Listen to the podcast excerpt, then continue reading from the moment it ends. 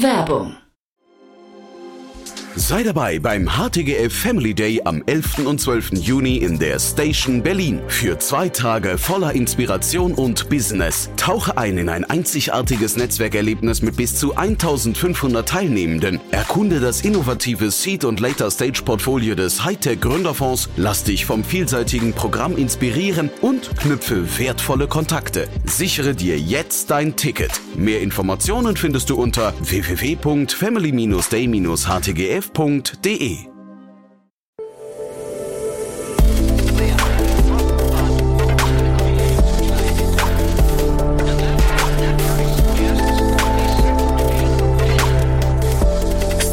Insider Daily.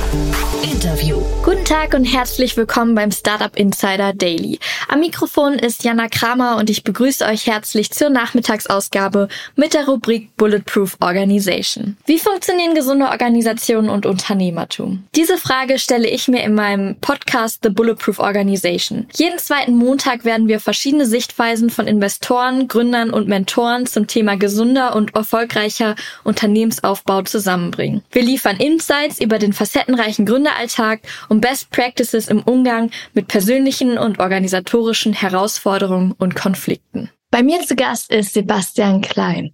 Er hat den Verlag Neue Narrative gegründet. Darunter zählt auch das gleichnamige Printmagazin, in dem es um die Befähigung von Menschen geht, eine bessere Wirtschaft zu gestalten. Bevor er das machte, baute er als Co-Founder Blinkist mit auf, wo er seit einiger Zeit bereits raus ist. Nach seinem Exit dort hat er sich mit dem Thema Verantwortungseigentum beschäftigt. Und genau darüber sprechen wir in der heutigen Folge. Vielleicht fragt ihr euch jetzt, was das genau ist. Zumindest ging es mir so so.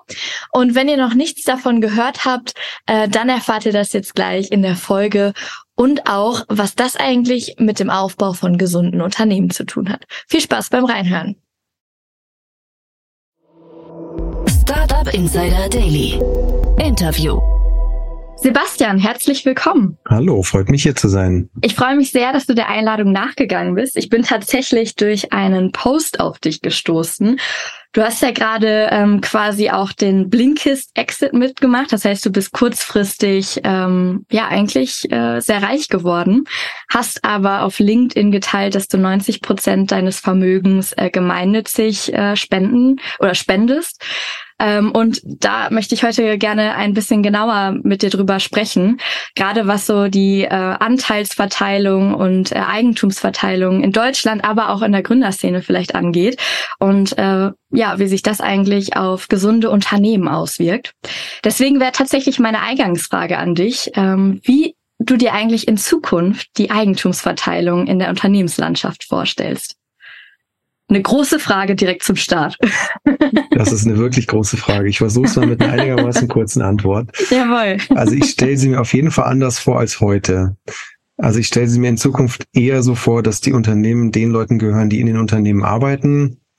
Also einerseits weniger, ich sag mal, den Investoren, die sich da reinkaufen und aber auch weniger den Erben, die sie einfach aus der vorherigen Generation vererbt bekommen sondern ich glaube, dass es für ein Unternehmen generell gut ist, wenn die Leute, die im Unternehmen sind, Verantwortung tragen, da auch arbeiten, auch die Kontrolle über das Unternehmen haben. Es gibt da ja so einen schönen Ansatz, Verantwortungseigentum nennt sich das. Das haben wir auch in meiner aktuellen Firma umgesetzt. Da gibt es auch gerade eine Initiative dafür, eine eigene Rechtsform zu schaffen. Und ich finde, das ist ein sehr schöner Entwurf für so eine Weiterentwicklung von diesem ganzen Eigentumsthema. Ah, sehr spannend. Da können wir gleich gerne mal genauer drauf eingehen. Ähm, vielleicht schauen wir uns mal so das aktuelle ähm, Bild an.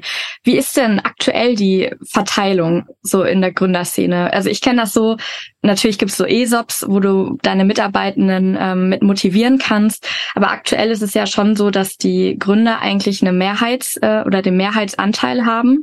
Ähm, vielleicht können wir darauf kurz eingehen. Wie nimmst du das wahr? Ähm, ist, sind die Anteile gleich verteilt? Wie sollten sie vielleicht auch unter Gründern sein? Und was ist, wenn ein Investor dazu kommt? Was passiert dann? Also es gibt natürlich tausend Varianten. Ich genau will jetzt nicht den Eindruck erwecken, als würde ich das alles kennen, aber so das, denke mal, das typische Modell in der Startup-Welt mit Venture Capital Ambitionen, so wie ich es kenne, ist halt so, man startet am Anfang im Gründerteam, teilt sich die Anteile irgendwie auf, wie man denkt, dass es fair wäre. Das ist dann mehr oder weniger eingeloggt für immer, weil man diese Anteile dann auch nicht so großartig noch umverteilen kann. Dann kommen Investoren dazu und je nachdem, wie früh die dazukommen und was man auch so als Gründerteam für eine Verhandlungsmacht hat, haben die entweder sehr früh dann sehr viele Stimmrechte oder sogar die Mehrheit oder halt ein bisschen später oder in manchen Firmen auch nie oder sehr spät. So Beispiel Facebook war ja, glaube ich, ein Unternehmen, wo es wo zwar sehr viel Kapital reingeflossen ist, aber trotzdem Mark Zuckerberg dann lange noch immer die Mehrheit hatte. Das mhm. ist für, jetzt für die meisten, ich sag mal so in der Berliner Startup für die, für die meisten Unternehmen eher untypisch. Da haben dann die Investoren deutlich früher schon die Kontrolle wirklich über das Unternehmen. Und dann kommt es ja noch dazu, äh, teilweise hast du dann, also das Gründerteam ist dann halt irgendwie ab Tag eins da. Oftmals wird dann immer viel davon geredet, dass man so krasses Risiko auf sich nimmt.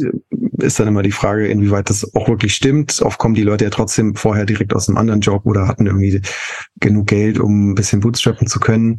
Dann kommen am Tag zwei manchmal schon die ersten MitarbeiterInnen dazu, mhm. die dann auf einmal keine Anteile haben oder irgendwann so ein ESOP bekommen, der aber dann wieder was anderes ist als eine Beteiligung. Also es ist am Ende, finde ich, sehr auf, ich sag mal so, die Gründer und Investoren fokussiert und das finde ich ehrlich gesagt nicht so besonders gesund. Warum das, nicht? es ist dadurch so wahnsinnig homogen. Du hast halt, ich sag mal so, diese Gang von äh, Dudes, die alle an der gleichen Business School studiert haben oder alle vorher in der gleichen Unternehmensberatung gearbeitet haben, sitzen auf der Investorenseite, sitzen auf der Gründerseite, haben die Kontrolle, überlegen sich, welche Geschäftsmodelle irgendwie cool sind. Also mein Lieblingsbeispiel ist da auch immer jetzt, wenn man anguckt, was ist in Berlin so entstanden in den letzten 20 Jahren an großen Firmen, die irgendwie Fast Fashion und Fast Food und Delivery Services machen. Ich glaube, wenn man jetzt ein bisschen demokratischer entschieden hätte, welche Geschäftsmodelle wollen wir in dieser Stadt haben, mhm. wären nicht solche Unternehmen entstanden. Ich glaube nicht, dass die meisten Leute, die in Berlin in der Startup-Welt arbeiten, denken, wir brauchen unbedingt eine riesengroße Fast Fashion Firma und irgendwelche riesigen Delivery Services. Mhm. Ist, ist es denn so, also ich frage mich das, ähm, ich bin mir nicht sicher, ob ich das bei manchen Gründern und Gründerinnen wahrnehme, aber Geld kann ja auch schon eine sehr große Motivation sein, gerade auch in den, ähm, ich sag mal, VC-Cases, äh, wo es dann, wo dann auf den großen Exit hingesteuert wird. Ist das verändert sich der Blick auf das Geld ähm, mit, mit den, ich sag mal, mit der Anzahl vielleicht auch an Gründungen oder an Exits, die man macht? Du hast ja auch schon öfter gegründet. Hat sich das bei dir verändert? Also hattest du am Anfang vielleicht auch die Motivation, erstmal Geld zu verdienen, damit man vielleicht auch entspannter ist? Ähm, mhm. Wie, wie hat sich das bei dir so verändert, deine Perspektive auf Geld? Ja, ich dachte auch, als wir mit Blickst angefangen haben, dachte ich schon so, boah, wir machen das ein paar Jahre und dann hat man so viel Geld auf dem Konto, dass man nicht mehr arbeiten muss. Und das war schon ja. so die Motivation, auch sehr naiv, jetzt im, also aus meiner, in meiner Rolle zumindest. Äh, was ich aber jetzt auch zum Beispiel sehe, wenn ich mal gucke, was damals für Firmen links und rechts von uns saßen, ne, die waren auch mhm. alle ähnlich motiviert, hatten nicht unbedingt schlechtere Ideen, waren auch nicht unbedingt weniger begabt oder so. Äh, die meisten von denen sind dann nach ein paar Jahren gescheitert oder jedenfalls es ging es dann nicht mehr weiter. Also ich, und ich würde sagen, dass dann, wer dann am Ende wirklich diesen sehr seltenen Exit-Fall hinbekommt, ist ja auch zu einem großen Teil einfach nur Glück.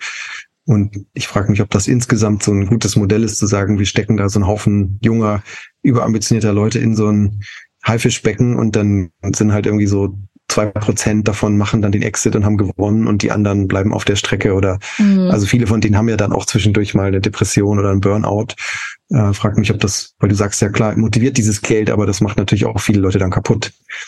Mhm. Und ich hatte für mich auch den Eindruck, dass halt dieses, wenn man erstmal reinkommt in dieses Spiel, ist ja nicht so, dass man dann sagt, oh, jetzt habe ich drei Millionen, jetzt bin ich zufrieden, sondern in der Regel sagt man dann, oh, ich habe drei Millionen, jemand anders hat 30, jetzt will ich da auch hinkommen.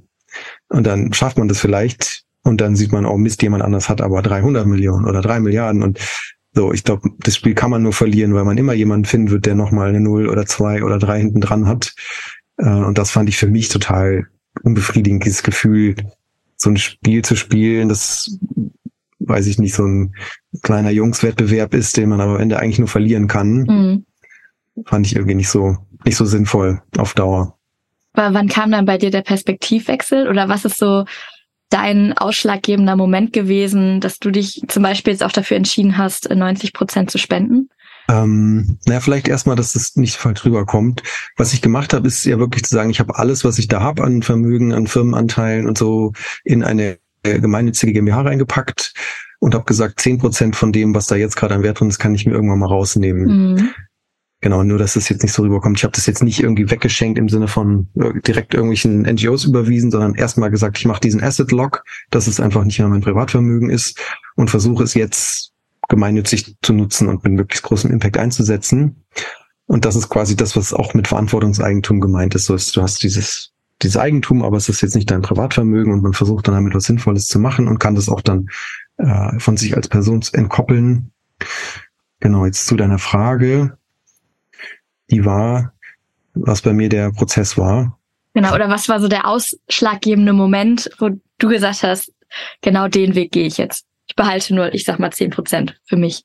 Ja, ich habe das gemerkt. Also Blink ist, ich bin da ja schon vor einer relativ langen Zeit operativ ausgestiegen, habe also auch an diesem Exit jetzt zum Beispiel keinen besonders großen Anteil und hatte vorher schon die Möglichkeit, über Secondaries mal einen Teil von meinen Anteilen zu verkaufen, hatte mhm. dann auf einmal, nachdem ich vorher immer total pleite war, von so einem Mini-Gründergehalt gelebt, hatte ich auf einmal dann einen relativ großen Betrag auf dem Konto, wo ich überlegen muss, was mache ich jetzt damit und habe dann eine Zeit lang auch mich sehr stark so in diesem Spiel wiedergefunden, oh, jetzt muss ich da mehr draus machen und das gut investieren und äh, vermehren und habe dann aber gemerkt, dass dieser Weg mich total in so eine Sackgasse führt. Also ich, meine, also ich kann jetzt nur von mir sprechen, aber ich denke, dass es auch für andere gilt. So diese Beschäftigung mit Geld führt für mich dazu, dass ich mich weniger mit Menschen auseinandersetze. Mhm. Also so der Blick auf den eigenen Kontostand und in die Excel-Tabelle, wo man versucht, irgendwie jetzt, dass da immer am Ende eine größere Zahl rauskommt, äh, hat mich auf jeden Fall von dem entfremdet, was eigentlich mein Leben interessant und bedeutungsvoll macht, nämlich von Beziehungen zu anderen Menschen.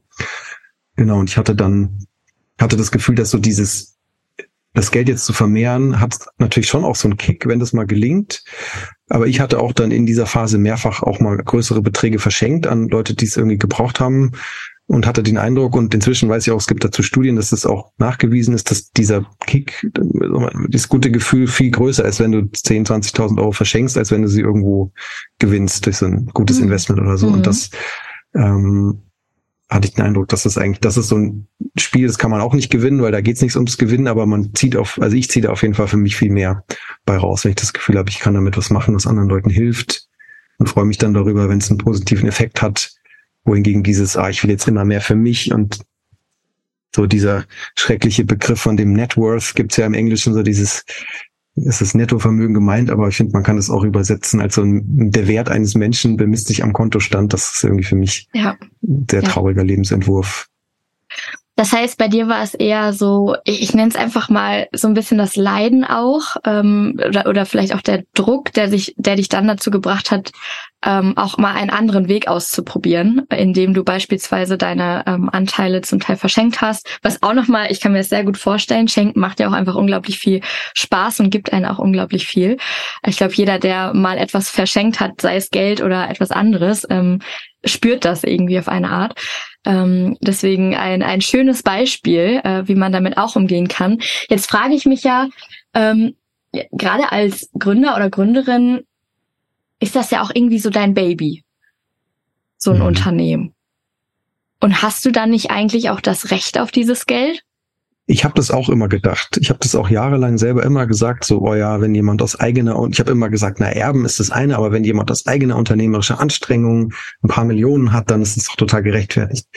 Mich hat in einem anderen Podcast hat mich mal ein Coach gefragt, warum ich das denn glaube und wie ich es erklären kann. Und ich habe dann gemerkt, ich kann es eigentlich nicht so gut erklären. Ich kann schon erklären, wieso es okay ist, dass jemand wie ich äh, genug Geld für ein Leben hat, auch genug Geld für ein Leben, das vielleicht ein bisschen über den Durchschnitt ist und sich vielleicht auch mal ein Haus kaufen kann oder so. Aber ich kann nicht so richtig erklären, warum es gerechtfertigt ist, dass ich irgendwie fünf oder zehn Häuser kaufen kann und viele andere Leute, das ist ja die Umkehrmedaille in unserer Gesellschaft, die auch wichtige Jobs machen als Pfleger, Krankenschwestern, Kindergärtner, gibt's ja ganz viele, die aber nie die Möglichkeit haben, auch nur mal 50.000 Euro anzusparen. Mhm. Ja, und ich, also ich konnte das nicht erklären, warum ist mein, ich habe jetzt nicht nur irgendwie eine Million, sondern fünf, warum ist das wichtiger, als dass andere Leute, die momentan nichts haben, nicht stattdessen vielleicht sich auch ein kleines Häuschen kaufen können oder auf jeden Fall ein Leben in Würde und in Sicherheit führen können. Das war für mich so eine Erkenntnis. Und ich habe dann auch in den letzten Jahren diese, es gibt diese tollen Bücher von äh, Thomas Piketty, so ein französischer Ökonom, der sehr viel über Ungleichheit schreibt. Und das hat mich schockiert zu lesen, was wir eigentlich für ein krasses Maß an Ungleichheit haben in so einem reichen Land wie Deutschland und was es auch für negative Konsequenzen für uns alle hat. Und ich finde gerade als Unternehmer wird, rühmt man sich auf damit, dass man Sachen auch umsetzt und nicht nur darüber redet. Und ich dachte dann so, okay, wenn ich jetzt dieses Problem für mich erkannt habe, Ungleichheit, und selber in der Position bin, Ungleichheit zu reduzieren, dann kann ich jetzt ja nicht rumrennen und anderen Leuten sagen, dass sie ihr Vermögen aufgeben sollen, aber selber nicht machen. Also das fand ich dann wichtig, da einfach selber auch mit hoffentlich gutem Beispiel voranzugehen. Das heißt, eigentlich siehst du es so ein bisschen als Privileg an, jetzt so ein, ich sag mal, auch erfolgreich gewesen zu sein und so viel ähm, Geld erhalten zu haben ähm, und übernimmst sozusagen auch dafür die Verantwortung. Das ist ja mal ganz, ich sag mal, eine andere Perspektive darauf, als wenn man jetzt wirklich nur das Geld für sich nimmt. Also du übernimmst eigentlich eine soziale Verantwortung indem du diesen Schritt gehst. Ja, und du, das steht eigentlich in unserem Grundgesetz drin, dass das jeder so machen soll. Da steht Eigentum verpflichtet. Also, und das soll, glaube ich, da steht sowas wie, soll zu gleichen Teilen auch für den, fürs Wohl der Gemeinheit eingesetzt werden. Und ich glaube, das wird einfach zu wenig gemacht. Weil ich glaube, es ist klar, dass mit großem Vermögen auch große Verantwortung einhergeht. Nur ist es, glaube ich, in unserer Gesellschaft normal geworden, dass Leute dann einfach ein bisschen egoistischer sind, als man es vielleicht früher erwartet hätte. Mhm. Und ja. ich glaube, dass, dass wir sehen alle die Probleme, zu denen das führt. Da würde ich gleich gerne nochmal mit dir genauer drauf eingehen, wohin eigentlich diese ähm, Ungleichverteilung führen kann. Ähm, mit dir würde ich erst über das Thema gerne einmal sprechen, was das denn eigentlich mit Mitarbeitenden macht. Weil gerade ähm, ich meine Gründer und Gründerinnen, die sitzen natürlich sehr lange an, an einer Unternehmung und die verpflichten sich auch sozusagen dazu, ähm, das mehrere Jahre zu machen. Ähm, Gleichzeitig sind es natürlich auch die Mitarbeitenden, die das Ganze umsetzen.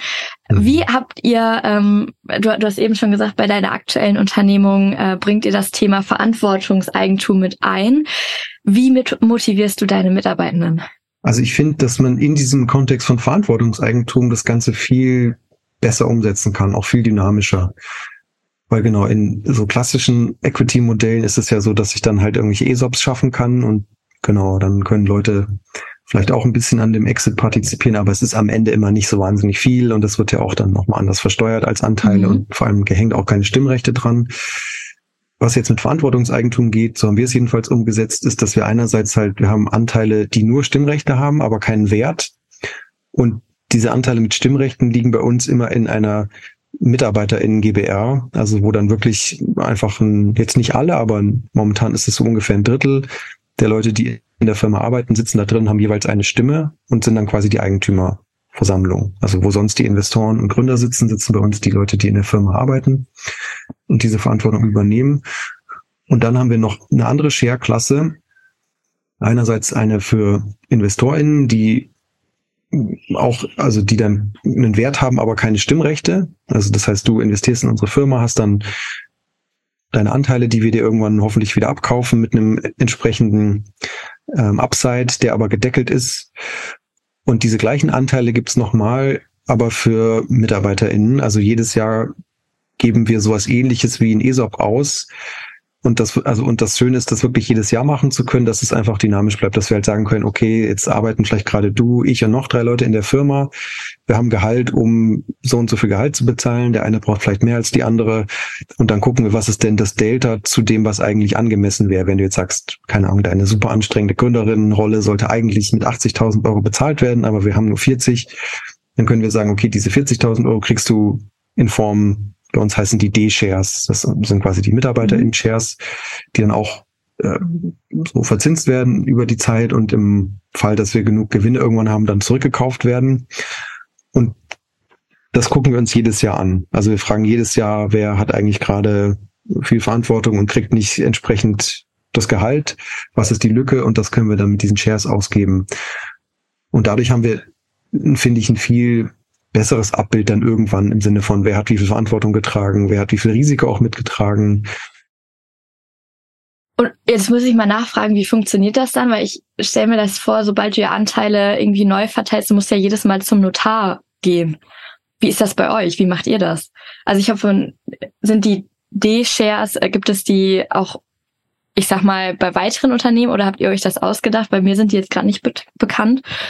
Wie, wie, wie läuft das genau ab? Also operativ oder, oder ganz exemplarisch. Ja, wir können da auch gerne nochmal so ein, wir haben da mal einen Artikel zugeschrieben, wo man das nachvollziehen kann, den können wir vielleicht in die Show Notes okay. packen. Können wir gerne verlinken, ähm, ja. Also wir haben uns das alles nicht ausgedacht. Das MitarbeiterInnen-GBR-Modell okay. haben wir, glaube ich, von Soul Bottles übernommen und dieses, diese vier Anteilsklassen war, glaube ich, von einem finnischen Startup ursprünglich. Und klar, man muss dann wirklich zum Notar gehen, weil das sind äh, stimmrechtslose Anteile. Wir machen das nur einmal im Jahr und klar, ich meine, das ist dann jeweils ein Aufwand, kostet natürlich auch jedes Mal was. Ähm, aber wir sehen unsere Rolle da auch ein bisschen darin, das jetzt einfach auch mal auszuprobieren als Prototypen und dann den Aufwand zu betreiben. Ärgern uns dann immer über die Anwalts- und Notarkosten, aber gut, das gehört dazu. Ja. Ähm, genau, und ich, ja, vielleicht ist es ist sehr abstrakt, das jetzt so zu erklären. Ist vielleicht schick, verlinken wir einfach den Artikel und wer das im Detail nachvollziehen will, guckt sich ja, den an. Ja, sehr gerne. Das lass uns sehr, sehr gerne machen. Ähm, jetzt frage ich mich ja, wie hat sich das dann ausgewirkt? Also du hast ja auch so ein bisschen den Ver Vergleich von Blinkist dann vielleicht auch ähm, zu, wir sprechen ja gerade über die neue Narrative, richtig? Mhm. Wo ihr das so macht. Ähm, was hat das, was macht das für einen Unterschied auch mit den Mitarbeitenden? Also du hast gerade schon so ein bisschen, bist du in Richtung Entscheidungsprozesse schon mit deiner Antwort gegangen. Das heißt, manche bekommen auch Anteile, um mitentscheiden zu können oder um ein Stimmrecht zu haben. Was macht das mit den Mitarbeitenden? Wo siehst du Unterschiede? Also ich muss vorweg sagen, genau, dass hier nicht der Eindruck entsteht, ich wäre so wahnsinnig involviert jetzt noch bei Blinkist gewesen die letzten Jahre. Also ja. ich kann da echt nicht viel zu sagen. Wie, äh, ich habe so eine pauschale Wahrnehmung, wie ich das bei Startups, die Venture Capital finanziert sind, sehe und sehe halt sehr genau, wie es bei NN ist. Ähm, und bei uns ist was, was ich wirklich gut finde und was ich mir auch erwünscht habe, ist, dass halt so diese krasse Gründerzentrierung ein bisschen verschwindet. Also das, ich habe den Eindruck, dass bei diesen klassischen Modellen ist halt der Investor interessiert sich nur für den Gründer und das ist so die eine Person, die muss irgendwie motiviert sein, die muss einen krassen Incentive haben und der muss immer für alles ansprechbar sein. Oder wenn es mehrere sind, dann eben mehrere. Und bei NN haben wir so eine rollenbasierte Organisation, wo ich jetzt wirklich zum Beispiel von vielen Teilen in der Organisation keine Ahnung habe und auch nicht auch will, dass Leute auf Augenhöhe oder in dem Fall sogar quasi mir sagen, was richtig ist. Äh, und das geht mit so einem Modell viel besser, finde ich, als wenn du halt diesen, dieses Ding hast, dass quasi die Investoren mit den Gründern in der Eigentümerversammlung sitzen, da die wichtigen Entscheidungen getroffen werden und dann quasi die MitarbeiterInnen immer erst im nächsten Schritt involviert sind. Und ja, ich, ich habe, also für mich ist es natürlich ein bisschen Neuland und hat auch, hat natürlich auch wie alles Nachteile, aber mhm. dieses auch auf Augenhöhe wirklich Verantwortung verteilen zu können, klappt mit dem Modell, finde ich, deutlich besser. Das heißt auch ähm, im, im Geschäft siehst oder nimmst du das dann sozusagen wahr, dass auch ähm, Mitarbeitende auch wirklich Verantwortung mehr übernehmen können oder sich auch vielleicht auch mehr trauen. Ähm, hast du hast du so eine Beispielsituation von der neuen Narrative vielleicht? Ähm, ich weiß nicht, wo sich die Motivation zeigt. Es ist natürlich schwer, die Verknüpfung zu sehen zwischen der Motivation des der, der Anteile äh, und äh, ich sag mal der, der Arbeit. Ähm, aber vielleicht fällt ja sogar was ein. Genau, ich würde sagen, also die Anteile sind ja auch wirklich nur ein Aspekt davon. Mhm. Aber was mich jetzt zum Beispiel gefreut hat, ist ich, an, also ich hatte zum Beispiel die ersten Jahre so Themen wie Finanzen und alles, was mit People oder Personal zu tun hatte, war bei mir. Und in so einem klassischen Setup wären diese Themen ja für immer mit mir verbunden gewesen und es hätte immer quasi die Investoren hätten erwartet, dass ich dazu was sagen kann. Mhm. Und weil ich von diesen Themen jetzt eh nicht so unendlich viel Ahnung habe und auch diese Verantwortung nicht wollte, haben wir jetzt seit über einem Jahr jeweils zu beiden Themen jemanden ins Team geholt, die dann für diese Themen den Lead übernehmen und da auch wirklich eigen, also so bei bestimmten Themen werde ich gefragt, weil ich inhaltlich äh, Expertise habe. Aber ich bin nie derjenige, der sowas dann entscheidet, sondern da ist wirklich ganz klar im Team wissen alle, Wilma ist People Lead und ist bei diesen Themen diejenige, die die Verantwortung trägt und auch die Entscheidungsmacht hat. Und Lisa beim Thema Finanzen, oder wissen alle, dass ich da genau wie alle anderen nur mit drauf gucke. Und das finde ich, ich finde das super angenehm, weil ich unter anderem auch gerne weiter operativ arbeiten will und das halt sonst so kenne, dass man quasi immer weniger operativ sein kann, weil man immer mehr für Themen irgendwie oben drüber steht, die dann, zu denen man ständig irgendwie noch mit involviert ist als Gründer. Spannend. Das ist eigentlich eine komplette, ich nenne es vielleicht auch mal Umstrukturierung eigentlich von so einem Unternehmen, wenn ich das mal genau wenn man genau. sich das mal so genau vor Augen führt, dann könnte man das schon eigentlich so sagen. Das ist eine komplett andere, durch die Verteilung auch einen komplett anderen Entscheidungsprozess darlegt. Wie ist das da mit Reportings bei euch? Naja, also bei uns findet der, das Reporting nicht an eine Person statt, sondern wir haben halt jetzt zum Beispiel für uns einen, eine, einen Kreis, der die oberste Ebene in der Organisation ist und da berichten alle, die da angesiedelt sind und Lead für irgendein Thema sind, berichten da rein. Ja, und das ist dann quasi, also da kann es auch sein, dass ich da mal nicht mit drin sitze, weil ich mich vielleicht nur um Themen kümmere, die da gerade nicht stattfinden. Und das finde ich super angenehm, dass das so von Personen entkoppelt ist, ne? Weil was ist denn? Mhm. Vielleicht bin ich ja irgendwann nicht mehr der Richtige oder etwa ja. irgendwas anderes gebraucht. Ich würde sagen, und das nimmt gleichzeitig natürlich auch den Druck von dir als Gründer. Den es, wie du eben genannt hast, ja auch, wenn dieser Gelddruck da ist, ähm, Geld kann ja schon ziemlich große Auswirkungen auch auf die Psyche haben, ähm, dann einfach ja. wegfällt. Ja. Klar. Ja, und ich glaube, was da, was da dazugehört, was ich schon manchmal in Startups sehe, ist, dass man natürlich, also es gibt, glaube ich, Leute, die sind gesteuert ein bisschen davon, dass sie denken, ich will aber der Typ sein, der dann irgendwann 100 Leute unter sich hat und dann 200. Und das geht natürlich nicht. Ne? Wenn ich komplette Verantwortungsbereiche abgebe, dann kann ich jetzt nicht sagen, ich habe jedes Jahr noch mehr Leute, die für mich arbeiten. Das, glaube ich, muss man sich dann vorher überlegen, ob einem das wichtig ist als Motivation. Ja. Da geht es ja dann auch so ein bisschen um Status und Macht, würde ich jetzt einfach mal reinwerfen. Genau. Genau. genau ja. Ich finde es immer besser, wenn es um die Sache geht und ja. nicht um die Egos. Ja. Ja, spannend. Welche Strategien können denn äh, Unternehmer anwenden, um eine faire und effektive Verteilung der Eigentumsrechte zu gewährleisten? Also wir haben jetzt gerade schon von diesen D-Shares gesprochen. Kennst also hast du noch weitere Modelle, ähm, die sinnvoll sein können, um auch zukünftig, und jetzt kommen wir vielleicht gleich auch in so eine Richtung, wo wir mal Gesellschaft oder gesellschaftspolitisch äh, diskutieren, warum das eigentlich auch wichtig sein kann für die Gesellschaft.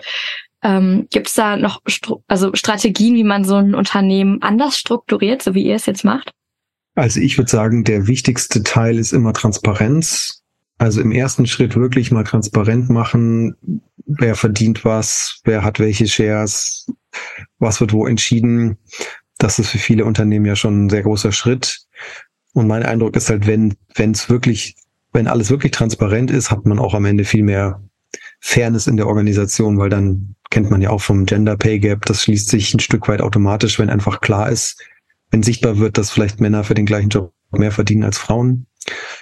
Also da, und das finde ich ist immer so ein Punkt, da kann man ja ansetzen. Ne? Jetzt sowas wie unsere D-Shares umzusetzen, ist halt, das kannst du nicht von heute auf morgen machen, weil dafür musst du deine Satzung ändern.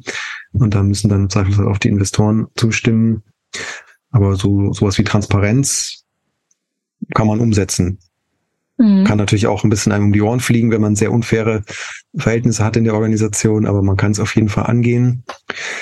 Ich bin jetzt bei diesem ganzen Thema ESOPs, da wird ja auch viel Lobbyarbeit für gemacht. Da bin ich nicht so nah dran, dass ich dann, ich habe immer das Gefühl, das ist so ein bisschen teilweise einfach auch ein Goodie für MitarbeiterInnen. Sicher ist es auch manchmal echt gemeint, als wir wollen euch wirklich partizipieren lassen, aber es ist am Ende ja wirklich eher so ein Exit-Bonus und nicht, nicht ein wirklicher Anteil am Unternehmen. Jetzt frage ich mich auch, äh, ist das überhaupt möglich mit Investoren oder Investorinnen ähm, überhaupt diese D-Shares zu machen? Also auch von vornherein beispielsweise, weil die Anteile würden ja auch von den Investoren dann immer verwässern. Ähm, genau, ja gut. Das heißt, es ist wahrscheinlich dann nicht unbedingt im Einklang mit ja, na gut, mit, mit ESOPs ist es ja genauso. Die müssen auch dann Ende, am Ende alle mitbezahlen. Mhm es ist, wenn du die falschen Investoren mit am Tisch hast und die haben Stimmrechte, dann kannst du ja. nichts von dem, was ich hier gesagt habe, umsetzen. Das ist leider. Deswegen würde ja. ich auch immer empfehlen, sich diese Fragen halt sehr früh zu stellen, bevor man die ersten Verträge mit Investoren unterschreibt, weil da ist dann im Zweifelsfall echt dann schon, schon viel nicht mehr möglich. Deswegen freue ich mich, dass wir sprechen und dass das ganz viele hören. Ja. Sehr gut. Okay, lass uns mal weiterschauen. Du hast eben schon so angeteasert, ähm, dass es ja auch gesellschaftlich sehr relevant sein kann. Ähm, was sind denn, mhm. was können denn so Auswirkungen sein von, von der Ungleichverteilung? Also wir haben das ja wirklich in Deutschland so, dass tatsächlich 60 Prozent des Gesamtvolumens ähm, Volumens, ähm, bei 10 Prozent der reichsten Deutschen liegt. Wenn ich jetzt richtig recherchiert habe. Aber ich gucke ja, in deine Richtung. Ähm, es ist wirklich, vielleicht hast du da genauere Zahlen. Es ist viel extremer, als die meisten Leute sich das vorstellen können. Genau, ich glaube, so ungefähr zwei Drittel von allem gehören den reichsten zehn Prozent. Die untere Hälfte besitzt nichts. Allein, und die reichsten zehn Prozent erben alleine jedes Jahr 200 Milliarden Euro. Das ist so eine unvorstellbar große Summe. Ähm, und ich glaube genau, das, das reichste eine Prozent alleine besitzt ein Drittel von allem. Also das ist auch nochmal innerhalb dieser reichsten zehn Prozent ist auch nochmal der größte Teil bei dem reichsten einen Prozent. Und da ist dann auch nochmal eine sehr steile Kurve, ne? weil natürlich die paar einfachen Millionäre, die sind natürlich alle bettelarm verglichen mit den ganzen Erbenfamilien, mhm. die auf Milliarden sitzen. Und in Deutschland sind ja die großen Vermögen sind fast komplett erb, vererbtes Geld. Das wird ja auch gerne immer so ein bisschen in unserer angeblichen Leistungsgesellschaft unter den Tisch fallen lassen, dass eigentlich die meisten großen Vermögen vererbt werden und nicht, nicht verdient. Und also mich hat, mich hat die Lektüre vor allem dieser Piketty-Bücher wirklich wirklich schockiert. Er schreibt halt darüber, dass wir jetzt wieder so ein ähnlich großes Maß an Ungleichheit haben wie zuletzt vor dem Ersten Weltkrieg und damals wie heute war es so, dass du dadurch halt einen großen Teil der Bevölkerung hast, die einerseits dieses Gefühl haben, irgendwas stimmt hier nicht. Ne? Und ich finde, wir haben ja gerade auch, man wundert sich ja oft, wie so springen Leute auf so komische Verschwörungszüge auf, wählen AfD, so finden vielleicht sogar Donald Trump gut.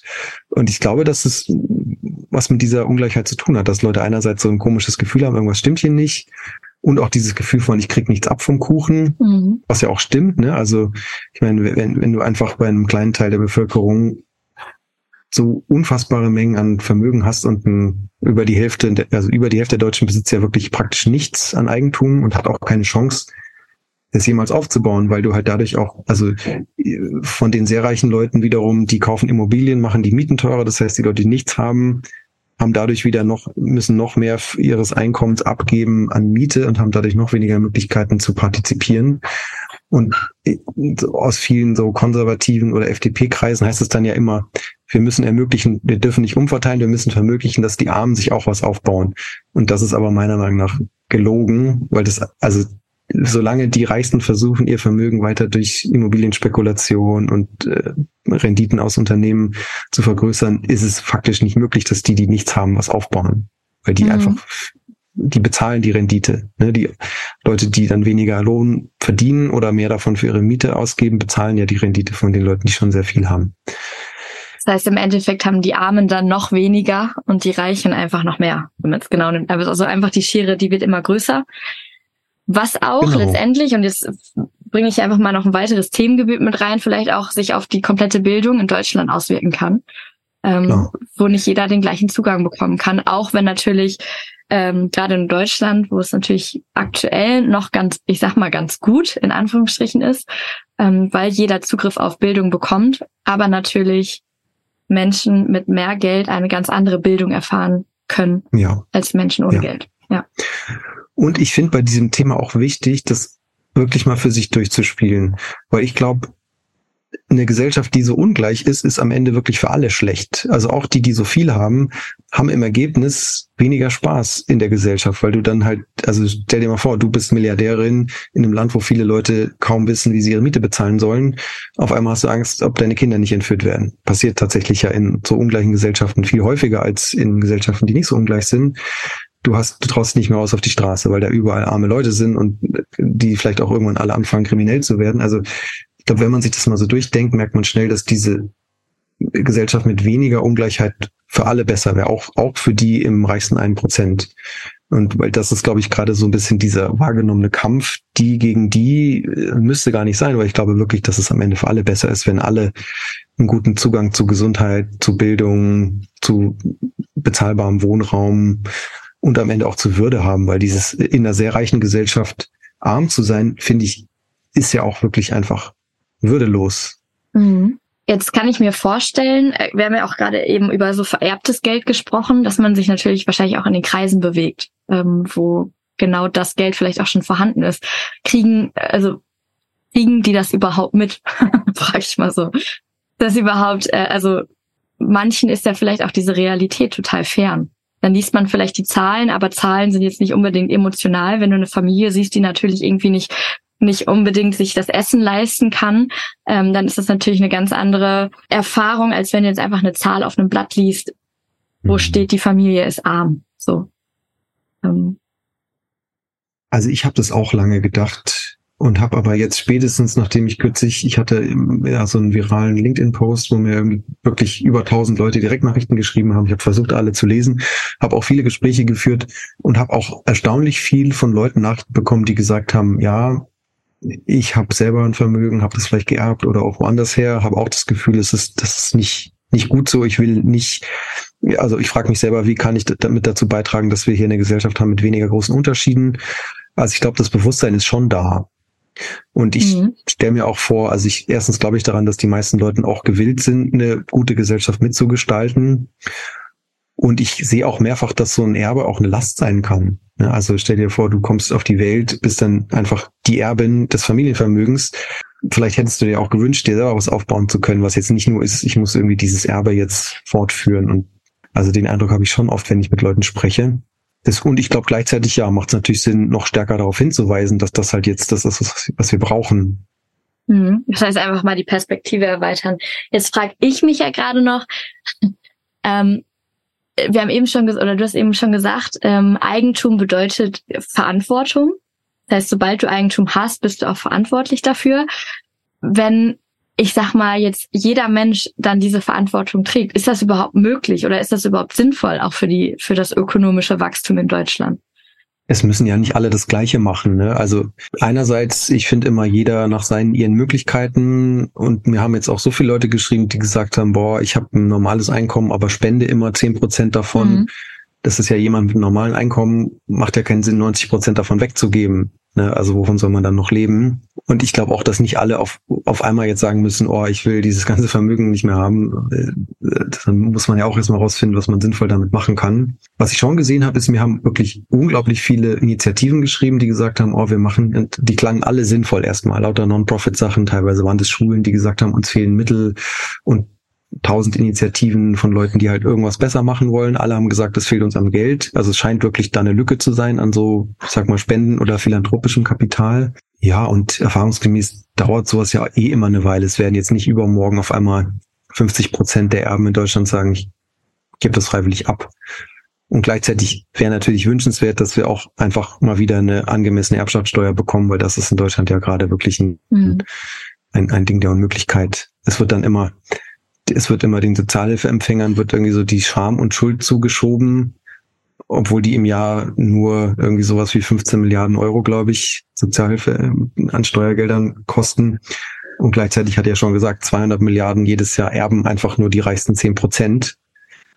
Und das ist ja auch leistungsfreies das ist Einkommen. Schon krass.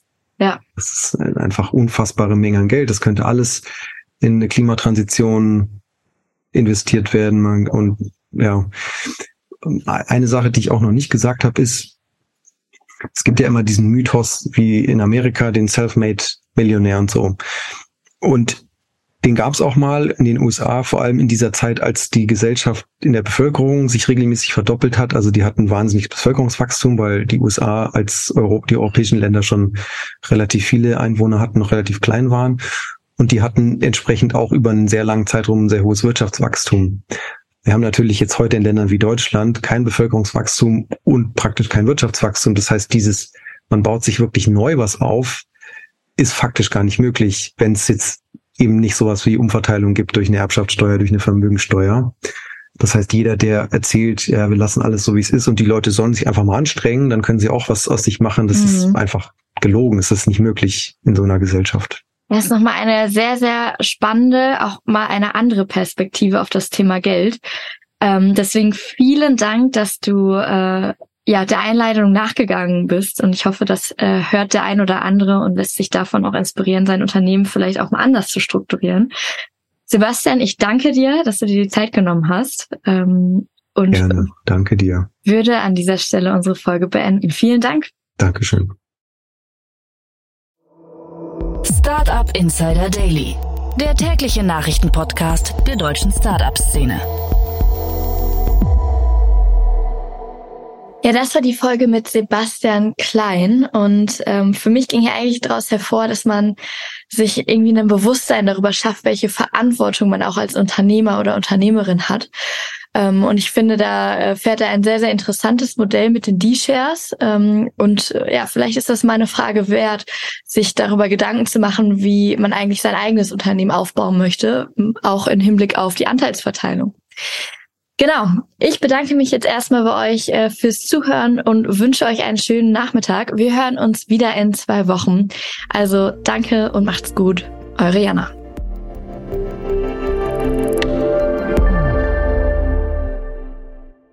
Diese Sendung wurde präsentiert von Fincredible. Onboarding made easy mit Open Banking. Mehr Infos unter www.fincredible.io.